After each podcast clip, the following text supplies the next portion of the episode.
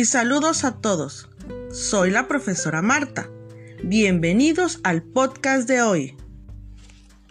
¿Sabes cuál es la importancia del diseño de un currículo pedagógico y los elementos que se requieren para ello? Pues te invito a que te quedes porque hoy te lo voy a explicar. Comencemos por la definición de currículo. Es un proyecto que vincula las necesidades sociales de formación de los profesionistas y la propuesta educativa de las instituciones que atienden dichas necesidades. El currículo presenta diversos matices, más allá de lo que se planea o se espera. Se puede visualizar al currículo como los contenidos de la enseñanza, como plan o guía de la actividad escolar, como experiencia, como sistema y como disciplina. Así que el término currículo es un término polisemántico que se usa indistintamente para referirse a los planes de estudio, programas e incluso en la implementación didáctica teniendo la definición clara. Bien, pues ahora que tenemos clara la definición de currículum, vamos a pasar al diseño de este mismo. Pero, ¿qué es el diseño curricular? Podemos entenderlo como un aspecto del currículo que proporciona la metodología, las acciones y el resultado del diagnóstico, modelación, estructuración y organización de los proyectos para su construcción, es necesario contar con una serie de elementos que van desde los objetivos pedagógicos hasta los indicadores de evaluación que debe existir conexión y coherencia entre ellos. Así que el diseño curricular es metodología en el sentido que su contenido explica cómo elaborar la concepción de acciones en la medida que constituye un proceso de elaboración y el resultado, porque de dicho proceso quedan plasmados en documentos curriculares y la forma de ponerla en práctica y evaluarla. En este punto es importante evaluar los resultados de su aplicación, así se podrá establecer propuestas a futuro para mejorarlo y transformarlo de una manera real a lo que se busca a través de él. Seguro te preguntarás, ¿Cómo es el proceso de elaboración del currículo? Lo ideal es tener en cuenta una serie de condiciones, tanto de diseño e instrumentación, derivadas de la tendencia de desarrollo de la educación.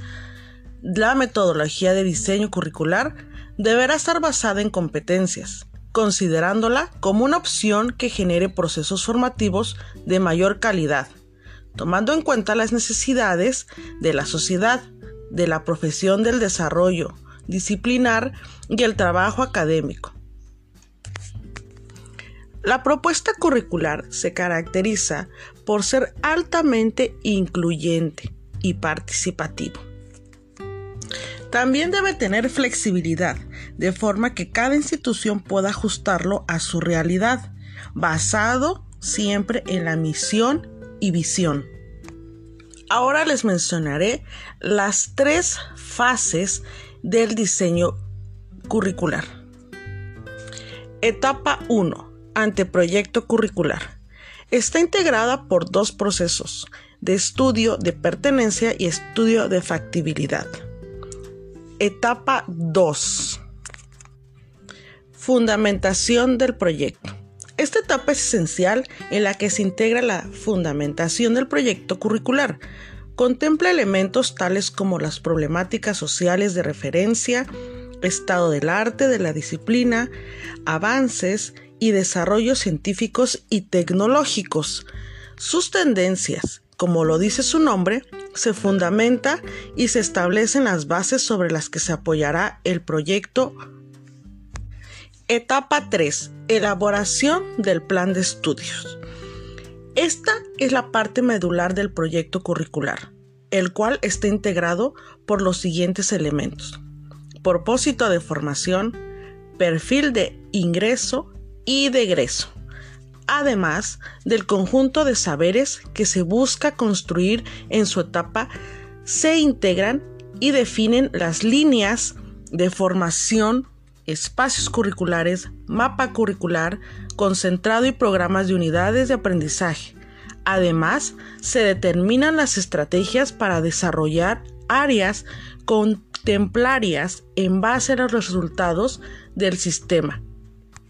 Existen tres niveles de comprensión que hay que procurar para organizar las respuestas halladas en los componentes y que debemos estudiarlas y alimentarlas, aplicarlas y evaluarlas. El primero sería, ¿qué enseñar? ¿Cuándo enseñar? ¿Cómo enseñar? ¿Y qué, cuándo y cómo evaluar? Con base a los resultados del sistema construidos, se obtiene la información relevante para emitir juicios de valor y así lograr el fortalecimiento del proyecto curricular. Pues bien, hasta aquí la información. Espero que les haya gustado, que hayan comprendido y que sea de gran utilidad para su aprendizaje. Me voy a ir con esta frase de José Mujica, que dice, Vamos a invertir primero en la educación, segundo en la educación, tercero en la educación. Un pueblo educado tiene las mejores opciones en la vida y es muy difícil que lo engañen los corruptos y mentirosos. ¿Qué tal? Nos vemos a la próxima. Bye.